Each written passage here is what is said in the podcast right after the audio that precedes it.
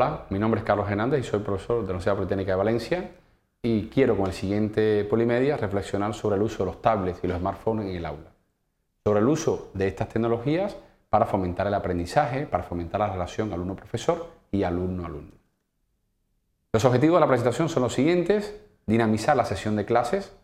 utilizar esta tecnología para dinamizar la sesión de clase, para facilitar el aprendizaje, para que todos los alumnos puedan participar en la construcción colaborativa de ese conocimiento que se está analizando en ese momento, a la vez que evitamos la dispersión que en ocasiones producen esas tecnologías. La dispersión que en algunas ocasiones puede llegar a ser una indisciplina, cuando suena un teléfono móvil o cuando un alumno está revisando pues, su Facebook, su Twitter o su cuenta de correo electrónico. Los contenidos conceptuales a tratar serían los siguientes, cuáles son las principales características que pueden tener estos tablets y estos smartphones, así como cómo poder utilizar los mismos en nuestra clase para motivar, para fomentar la curiosidad, etc. Es decir, cómo utilizar esto que ya suele estar, la gran mayoría de los alumnos lo tienen, para nuestro proceso de aprendizaje. Con esta pequeña nota gráfica risueña, eh, me gustaría transmitirle al profesor, y es posible que seguramente ya lo sepa, que nuestros alumnos, que son el resultado de una cultura muy visual, muy de la imagen, eh, ya no aprenden como aprendimos nosotros hace 10, 15, 20 años atrás. Aprenden de otra forma. Aprenden con otros tiempos, aprenden usando otros canales. Aquí, por ejemplo, aparece la viñeta de un personaje de una, una historia, de una especie de serie bastante antigua que yo veía cuando era pequeña, pequeño, donde pues este niño busca a su mamá. Hoy en día la buscaría vía Google. Es una pequeña nota, pues, como comentaba risueña, pero que lo que quiere transmitir es que el canal de comunicación o el canal de búsqueda de la información y de su, de su compartir con otros y de, su ampliación, de su análisis, pues no sigue quizás lo que hasta hace unos años era el canal tradicional, quizás de profesor ante la pizarra, eh, alumnos sentados aprendiendo. Hoy en día los canales evidentemente son mucho más dinámicos y son mucho más potentes, con lo cual la idea es utilizar esa herramienta en clase. Eh, nuestros alumnos, como comentaba, van a la clase con una determinada tecnología en los bolsillos. Sirva quizás esta viñeta de una serie también muy conocida de la televisión, donde quizás de manera exagerada o no, ya depende del contexto en que nos movamos y tal, pues los niños, los, los, que aprenden desde muy tempranas edades, tienen en sus manos unas tecnologías que les permiten, pues a lo mejor quizás jugar, que le permiten quizás a lo mejor pues navegar por internet, ¿vale? Y que aunque por normas de educación y de, funcionamiento lógico de una institución su uso está prohibido en clase, seguramente, no quiere decir que no lo tengan guardado en el bolsillo o en la cartera. Pues la idea sería que el profesor, como una competencia más a desarrollar, como una habilidad más a desarrollar, eh, aparte del temario y de los contenidos que tienen que ser enseñados y que tienen que ser aprendidos por los alumnos, que serán los que después se van a evaluar, pues utilice esas herramientas para fomentar el interés por la asignatura. ¿Cuáles podrían ser las aplicaciones? Ahora quizás ya dejando atrás las dos viñetas, pues pueden ser muchas y evidentemente cada vez va cambiando. Por ejemplo, esta es una aplicación muy interesante que se puede acceder vía web, que es gratuita, que se llama Wolfram Alpha y es una especie de matemática online, es decir, la aplicación o el programa llamado matemática pues, eh, puede ser accesible vía web a través de los diferentes dispositivos. Aquí me he centrado en un tablet y en un smartphone que puede funcionar la aplicación o que se puede utilizar la aplicación o ejecutarla tanto desde un sistema operativo como de otro, eh, pues ya no solamente se circunscribe al marco de las matemáticas, sino que va mucho más allá. Por ejemplo, en este caso, le invito que si lo tiene bien, con cualquier buscador, con el Google mismo, pueda poner Wolfram Alpha y entrar en la página web de este servicio. Eh, es muy interesante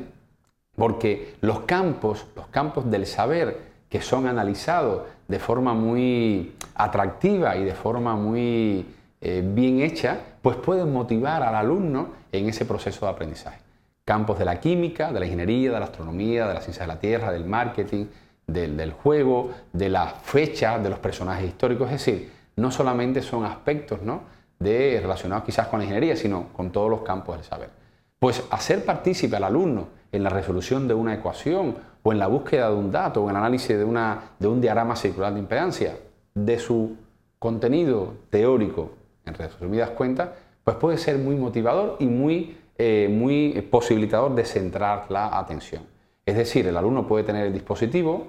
también tendría que ver usted como profesor si hay alumnos que no lo tienen, pues cómo pueden trabajar en clase. Es decir, esto puede también ser un problema y me gusta también decirlo y que quede, que quede patente esa opinión, pues podría usted invitar a que el alumno, pues si tiene que buscar un determinado dato, pues lo busque y lo comente con el resto de la clase. En este tipo de aplicaciones, por ejemplo, en Wolfram Alpha, la información que se visualiza se puede generar un PDF, es decir, con la información se genera un documento con los resultados de la búsqueda. Pues esa información que se obtiene se puede inmediatamente distribuir a la clase vía correo electrónico, vía un repositorio institucional que utilizamos en la asignatura, etc. Está en la labor de cada profesor buscar la forma más atractiva de hacer este acceso al conocimiento. Pero la idea sería evitar la dispersión, incluso la indisciplina que puede producir esta tecnología, involucrando al alumno de manera fácil e intuitiva en el proceso de aprendizaje. También hay otras aplicaciones, por ejemplo, esta me gusta mucho, eh, hay muchas parecidas, es una aplicación que permite realizar presentaciones en tiempo real, que permite hablar de un tema, escribirlo en una especie de diapositiva al estilo PowerPoint, pero automáticamente, en función del contenido que usted va escribiendo, puede acceder a una inmensa galería de fotos y de gráficos que están relacionados con eso que usted acaba de escribir. Se le puede invitar al alumno a que sobre una duda que ha surgido en la clase o sobre una cuestión que ha planteado el profesor, de manera individual o en pequeños grupos, no más de cinco alumnos, pues puedan preparar una presentación basada en una herramienta que se aplica o que puede ser ejecutada en tablets y en teléfonos eh, inteligentes, pues creen una pequeña presentación sobre el concepto, sobre la pregunta que acabamos de formular o sobre la pregunta o observación que ha hecho otro alumno a modo de duda o de sugerencia. La idea, como comentaba, siempre es, ya está la tecnología, involucrar al alumno en ese proceso de construcción de conocimiento. Por mi experiencia ya personal, eh, muchas veces se aprende más de lo que uno puede imaginar o puede sospechar, porque durante el desarrollo de la clase, que debe ser dinámica y que debe ser abierta y con un, como un constante diálogo entre alumnos y profesores y tal, pues siempre surgen dudas que uno igual no tenía en cuenta o una reflexión, los alumnos eh, hacen cada uno una reflexión del concepto que usted explica, pues quizás puede ser un elemento a ser desarrollado en la clase. Y no tenemos que esperar a la sesión siguiente, no tenemos que esperar a la semana siguiente, no, lo podríamos desarrollar ahí mismo, porque tenemos la tecnología. La idea sería de qué manera el profesor entiende estos canales de comunicación, entiende estas tecnologías, cómo la adapta a su, a su campo de saber. Yo soy más de la ingeniería, soy del campo de las telecomunicaciones, no soy un profesor de Bellas Artes, un profesor de agronomía, de derecho, de economía. Eh, de diseño, eh, ahí el mérito o la labor ya está o recae en el profesor que debería, o conjunto de profesores, ver cómo se puede utilizar. Pero eso sí, negar o no entender o no conocer o prohibir o marginar, puede usar miles de palabras, eh, este tipo de ecosistema en clase que ya está ahí y que muchas veces, como comentaba, lo que produce es una dispersión, no tenerlo como un aliado en la clase, pues sería perder eh, una tecnología, una potente tecnología que podría ser el aprendizaje eh,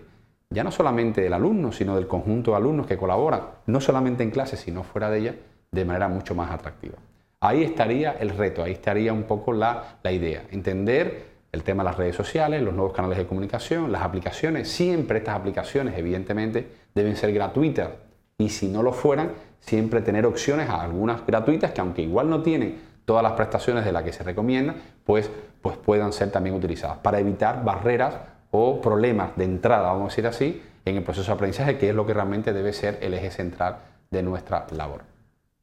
Si quiere hacer usted una reflexión un poquito más amplia, si quiere eh, leer documentos relacionados con estos temas de forma ya más amplio y detallado, basado en el criterio y, la, y en la opinión de especialistas reconocidos a nivel mundial, les recomiendo que entre en esta publicación, en este magazine, EduCoast, que está accesible vía web. No he puesto la dirección porque le invito a que directamente en un buscador lo haga, pero es una publicación que está especializada sobre todo, sobre todo en el uso de la tecnología, en el uso muy actualizado de la tecnología en clase. Y entre muchos temas, uno de los que se trata precisamente es este, es cómo esta educación tecnológica ¿eh? que hay que también darle a nuestros alumnos porque ellos saben muy bien utilizar la tecnología, pero ahora consiste en que toda la información que puedan acceder la conviertan en conocimiento,